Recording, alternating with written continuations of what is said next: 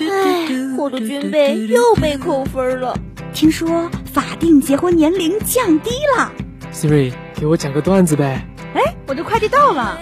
嗯，开班会了啊！席卷生活的无趣，让我们一起还聊到底。超级班会，填补你的脑洞。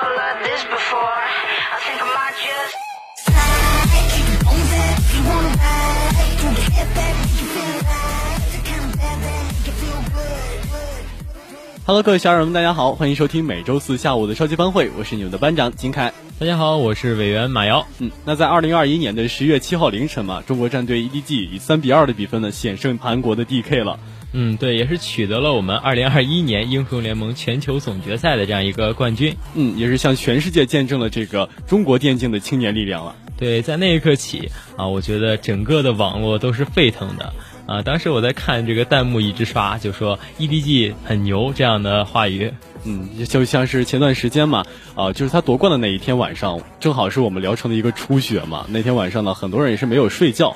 都在去看这个 EDG 的直播。结果发现呢，当夺冠的那一刻吧，整个宿舍楼都在呐喊了。对，老话说得好呢，瑞雪兆丰年。其实我觉得，啊，这样一个夺冠也预示着啊，来年开春一个比较好的一个运势吧。嗯啊，因为今年的夺冠呢，也是象征着我们啊中国的电竞又一次站在了世界之巅。嗯，所以也希望我们在以后的赛事中能够拿到更好的表现。就是我们有更多的理由去打游戏了吗？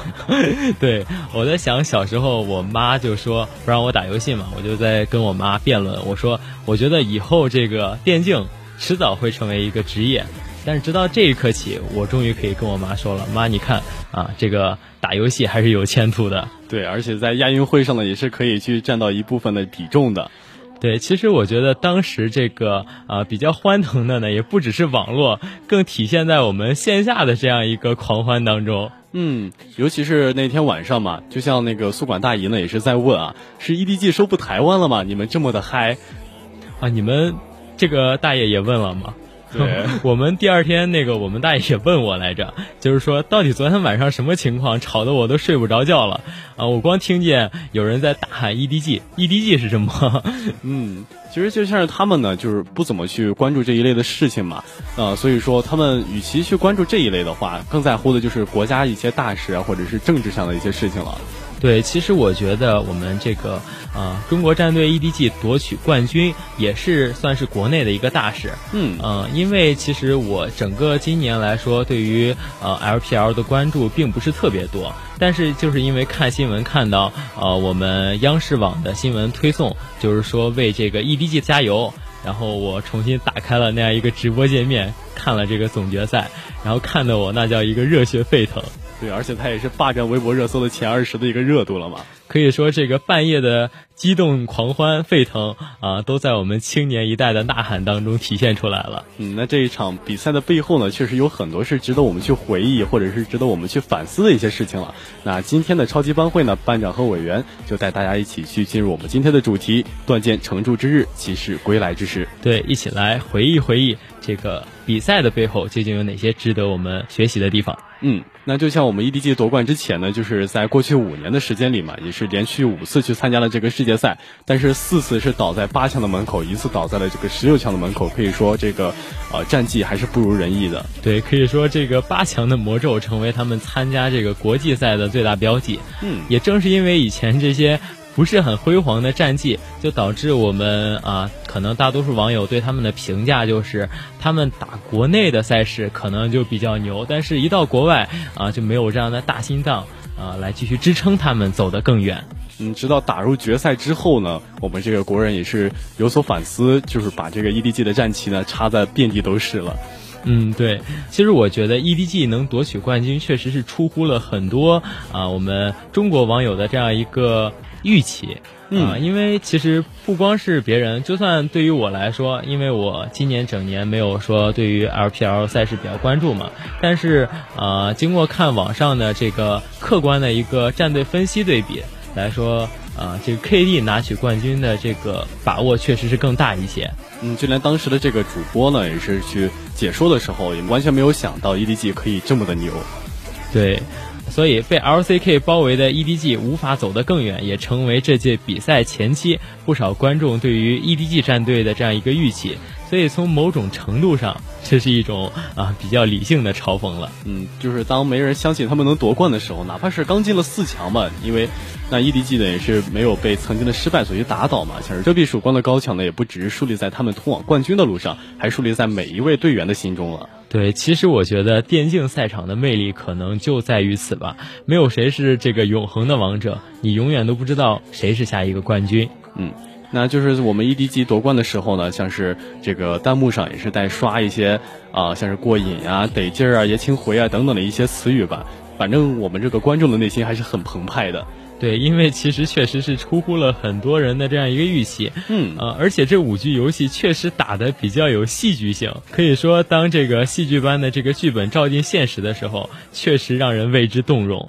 那就是我们这个满腔热血的青年呢，也是被此点燃了嘛，就陷入了意料之外而又意料之中的一个狂喜了。对，其实对于 EDG 而言，我觉得属于电子竞技的英雄联盟，并非是打打游戏那么简单。嗯，就是在职业电竞世界里嘛，有这种搏击那种啊热血的对抗，有棋类的那一种漫长的布局，或者是击剑的那种精准的预判。就比如说我吧，啊，平常就会比较喜欢玩棋类的游戏嘛，啊，也是看到很多人就是在这个阵容搭配啊或者战术配合上呢，也会有很多的一些战略在里边的。呃，对，确实是这样。在这个游戏环节中，就是我们几点几分需要打哪个野怪，然后几点几分需要干克上路或者干克下路。也是能看出来，我们教练组在一场战局当中啊，可以说是经过精密的计算、精密的设计，来把所有选手紧密的连接在一起。所以它不光是有这种啊精美的布局，而且还有我们这个能看到团队之间默契无双的配合。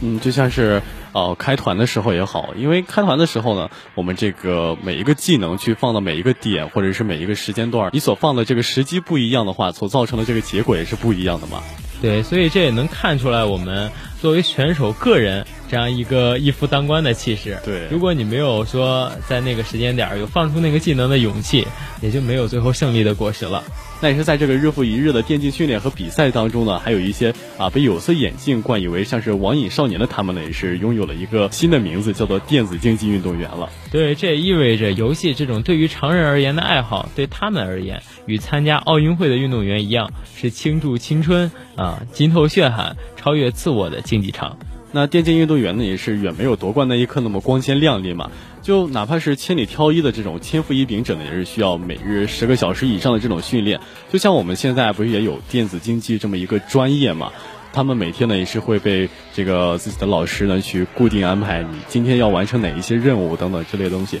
真的就是打游戏都给自己打麻了。嗯，对，可以说其实这也是一个呃非常辛苦的一个工作。嗯，而且在这个呃迭代迅速的游戏更新当中呢，更需要啊他们不断的精进创新，而且突破极限。所以只要竞技游戏有所更新，整个团队就得为之努力，提升水平，然后变着各种各样的大开脑洞的战略战术。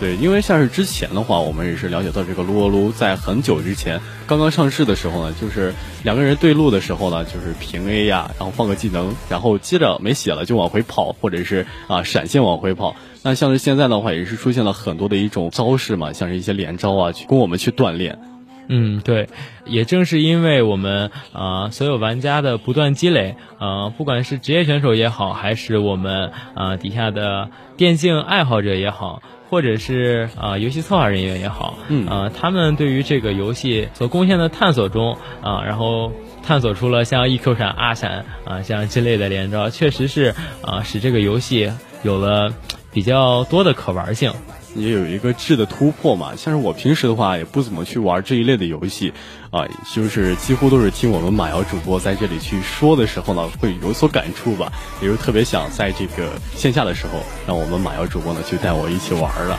啊，那是当然了。那啊，等我们做完节目之后啊，好好的去召唤师峡谷去体验体验啊。那等我们都有空的时候呢，就这个啊线上约啊。好，峡谷见。哎，对。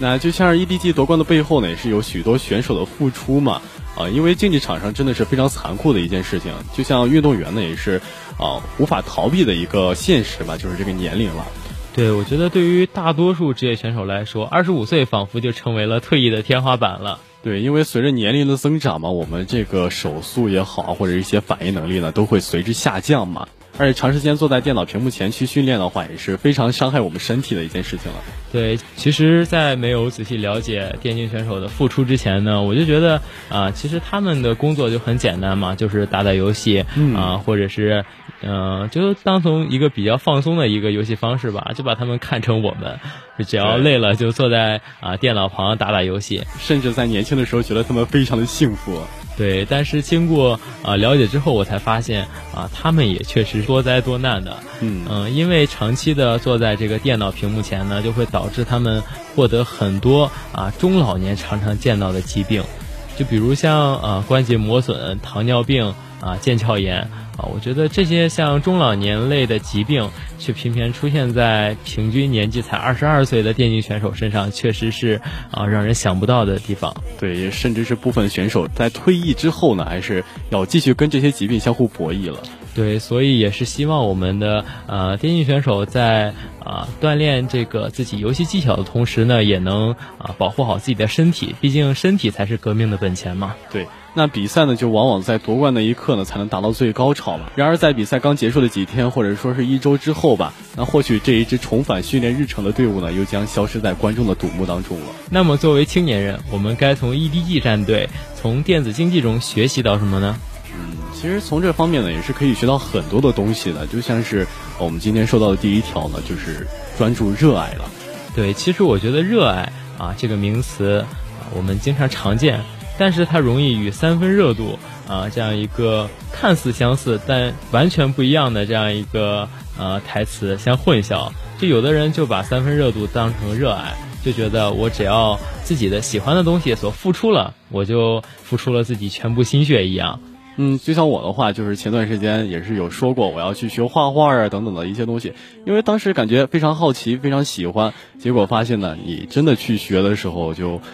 也就那么几天吧，过了几天之后呢，你就会发现完全没有任何的兴致。它怎么这么难？啊，看样子班长对于这个东西还不是特别的热爱。嗯嗯，其实热爱而言呢，我觉得它不是狂躁，而是将心血付诸于梦想，嗯，以维持那种最初炙热的温度，这才是热爱的真谛。嗯，就像是这个比赛而言嘛，真正关注比赛的这个青年呢，也是不难发现嘛。每每 EDG 胜利之后呢，他们的表情真的是非常平静啊，因为他们真正关注的是比赛，而不是说这个冠军这场比赛是否是胜利的，而是说我这场比赛到底打的好不好。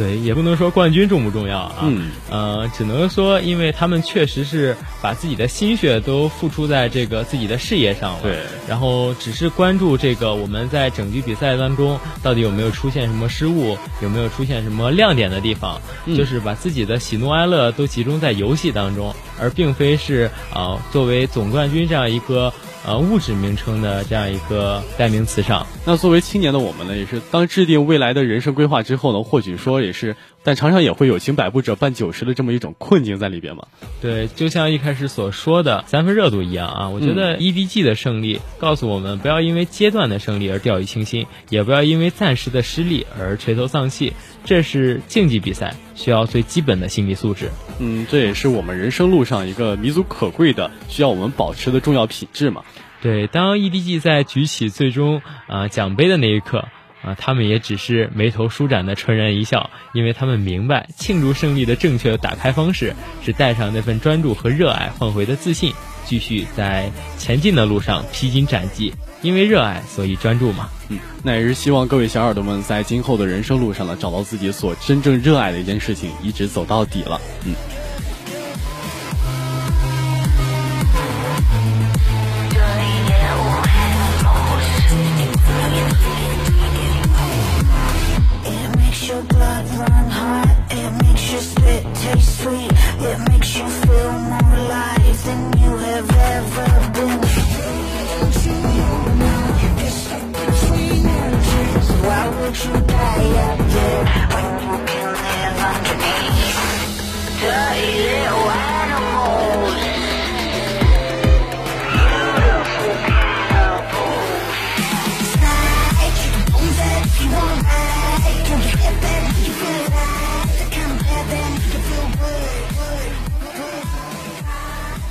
在电子竞技中，我觉得除了学习到的这种专注热爱之外呢，另外一个团队合作也是我们啊需要学习的地方。啊，就像是一个人呢就可以走得很远，但是一群人一起去走的话，就可以走得更加远了。对，很多团队竞技、团队配合是取胜的一大要义吧。嗯，可以说在赛场上，因为团队需要放弃自己擅长的英雄嘛。嗯，就比如像我们平时在玩游戏的时候，因为阵容的需要，我们就会啊选择就是适合阵容的英雄。就有的时候我就比较喜欢玩输出类的英雄嘛。嗯，但是有可能因为这个阵容需要呢，就不得不使我变换自己的角色来玩一个有一定坦度，而且有相当控制技能的这样一些英雄，可以说是放弃了自己啊比较喜欢的东西，去啊为了成全自己的这个团队吧。对，而且就是我我们在上分的时候也是十分相信自己的队友呢，这个技术是非常可观的，因此呢也会去选择一些我们认为就是在前排上可以扛住对方输出的一些英雄了。对，所以就一个团队而言，我觉得高手的强强集结就未必敌得过啊，彼此各尽其职，这样更有凝聚力。那就像这种强大的凝聚力呢，不仅是体现在比赛当中，就像比赛之外吧，每个人也都是有低谷期嘛。就是面对这个惨淡现实的时候呢，EDG 的一些核心成员呢，也是纷纷退役啊、转会啊，但是也总会有人去留下来，去选择坚守。在本场比赛上呢，他们的这个可能不是技术能力最强的时期，但肯定是他们配合最到位的一个阶段了。对前几局的表现，其实啊，我觉得圣枪哥是有那么一点点失利的，但在最后的。啊，这个决胜局当中确实是发挥了比较至关重要的作用。我觉得这也离不开他前期队友对他的支持与帮助。啊，而之后每一场扭转战局的团战，也正是他们齐心协力最好的证明。嗯，因为兄弟一心，其利断金嘛。啊，那在生活当中呢，这群青年啊，也是啊，无论说是你是训练也好啊，或者是一起出去团建也好，也都是从各种方面呢去磨砺与对方之间的这种默契了。这也是让他们的这个团战配合呢达到一个十分默契的一个啊非常关键的因素。嗯，所以说呢，唯有保持团结，唯有共同合作，才能取得未来的制胜之道。嗯，那除此之外呢，还有一个点呢，就是我们能从他们身上看到这个持之以恒的一个态度啊。对，其实我觉得王者荣耀、英雄联盟这些都是我们青年一代成长的陪伴者。嗯，但是大多数青年人呢，只是通过游戏本身啊所在的虚拟世界中寻找刺激、寄托和所谓的成就感。嗯，但是个别青年的沉溺就属于那种伪热爱了。嗯，就更多的呢是通过这种寻找虚拟世界当中的一些快感，去逃避现实世界的一些啊各种各样的不如意吧。毕竟人生中的不如意呢，总占生活当中的十之八九嘛。对，与此相反，电子竞技中电竞运动员则更需要每天啊需要常规的这种训练中啊经历蜕变，哪怕至于低谷和逆境。他们的热爱不仅仅是一时激情，而是坚持和梦想。啊，像正如 EDG 的冠军是在五次四强之外的体验后收获的嘛，更是在五次失败后继续训练、继续坚持啊，才达到现在的成果。嗯，那像是当代的青年呢，也是在狂欢之后呢，再次陷入该干什么还干什么的一个常态，倒不如说是好好的去反思，怎么样是坚持啊，怎么样是合作，怎么样才是我们所谓的一个热爱，而不是三分热度。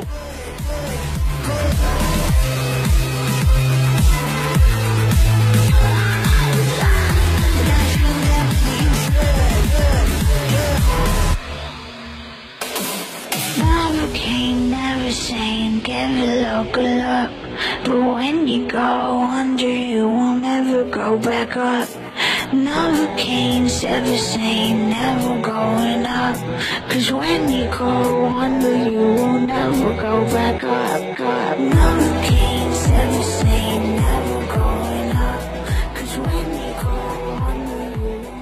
其实，在这个 EDG 夺冠之后啊，我个人来说，确实是做了很多的反思的。对于一些中老年人来说，恐怕看不懂这个新闻到底燃在哪里。而从网络上到现实里的青年人铺天盖地的庆祝，一些人更是难以理解。记忆中可能这种场景只出现在当年中国男足出现的场景当中。那现实呢，就是这个电子竞技这一原本被认为小众的这个爱好呢，也是彻底出圈了嘛。无论说你是喜欢呀还是不喜欢，那电子竞技呢，已经在社会话语当中呢，去获得了一席之地了。就像我们中国冠军的这种宏大的愿景呢，也是被电子竞技所去承载起来了嘛。对，一个可能的趋势是，电子竞技作为曾经的亚文化，正在逐步的主流化。啊，这是从电子竞技进入亚运会，高校竞相开设电子竞技专业，电竞市场规模超过千亿等社会表征可以看出来的。回溯电竞的发展道路，其实我觉得技术是其中啊比较重要的一个参数，甚至不用加之一。嗯，因为这个时代也是在发展嘛。但是我们现在这个科技呢，是随着我们生活的需要所去往前发展的，因此呢，我们也能看出这个时代发展的迅速呢，让我们感觉就是如果我们慢上一步，就很难追上这个时代的发展了。啊，很明显啊，无论是作为体育还是文化，电竞都是技术创造出来的。对，它不像田径等比较传统的一些体育，一块空地就能跑起来。如果说没有技术的这个建构的内容平台啊规则运营，我觉得电竞是不可能存在的。对，因为电竞毕竟是凭借这个技术的穿透力去打破了这个社会圈层或者是这个地域的阻隔嘛，将技术所及范围之内的这个同好之人去聚集在了一起，打造出了一个共同体了。嗯。嗯，像足球、篮球、乒乓球这类普及程度比较高的体育运动，啊，也可以突破地域、啊阶层、性别来进行文化身份建构。但是今天的技术却展现了更大的可能性。嗯，也是拜技术所赐嘛。新事物也是不断的去穿透各种的壁垒，把人们啊以不同的技术理由连接在了一张世界性的大网当中。因为总有一款是适合你的，就像啊你喜欢玩这个英雄联盟，我喜欢去玩阴阳师啊等等的一些东西呢，都是总有一款是适合我们自己的。那人们在技术当中呢，也是寻找各自的栖身之所嘛。社会化呢，也是从某种角度上来说是变成了技术化了。对，有人就感觉啊为 EDG 欢呼，像庆祝这个国足出现一样，感觉虽然朦胧，但确实是很有道理的。对。那这或许是一个标志性的事件嘛？正如说啊，一代有一代之文学嘛，去调动群体认同的这种文化现象呢。啊，如果不说是完全嘛，那至少还是有部分是由这个传统体育交棒的电子竞技了。嗯，啊，不妨也回溯一下啊，啊，近些年我们新创新的语言表达，事实上也多来自于技术世界。嗯，像 YYDS 也好，绝绝子也罢，啊，或许是来自电子竞技，或许是来自短视频。那这一如曾经的足球贡献出来的这个乌龙啊，或者是啊篮球贡献出来的这个板凳深度啊，也是由这个技术延伸出来的一些文化符号嘛，在不知不觉当中呢，去深深植入了我们这个社会情观里头。对，这是一个新的现象啊，也可能会让很多人不适应，由此产生了啊舆论口水仗，也是不可谓少。但是电子竞技也好，其他事物也好，在共识性的文化评价里，该居于何种位置，至今仍在讨论当中。但是如果说你不带这个偏见的去看，只要说是人类在发展吧，这个技术创造的文化呢，仍然是未来大概率的一种趋势。那对于未来来讲呢，啊，是保持开放与乐观，还是保持这种啊保守啊，还有这种审慎？那希望每个人呢，都是有自己的一个答案了。嗯。其实我觉得游戏和电竞是虚拟的，但是青春和经历却是啊无比真实的。或许狂欢是一群人的孤单，但是狂欢之后，我们不仅仅只停留在共鸣层面，而是应该在行动层面要有所改变。那像是青年一代的我们呢，或许能从这个 EDG 身上呢看到我们自己的影子。那青年一代的我们，也可能是和他们一样经历这种背负期待啊，或者是辜负期待的这么一种时刻。这也是每个追梦人所必经之路。唯有说是去正视困难呀，去攻克迷惘，去无惧这种质疑，去打破我们所说的这种偏见，才能在万难当中呢去走向成功了。对，所以向 EDG 致敬，向每一个有梦想、有热情啊、肯努力的青年人们致敬。好了，本期的超级班会到这里就告一段落了。班长和委员也要跟大家说再见了，请同学们不要走开，下面请继续收听下一个板块，他的信。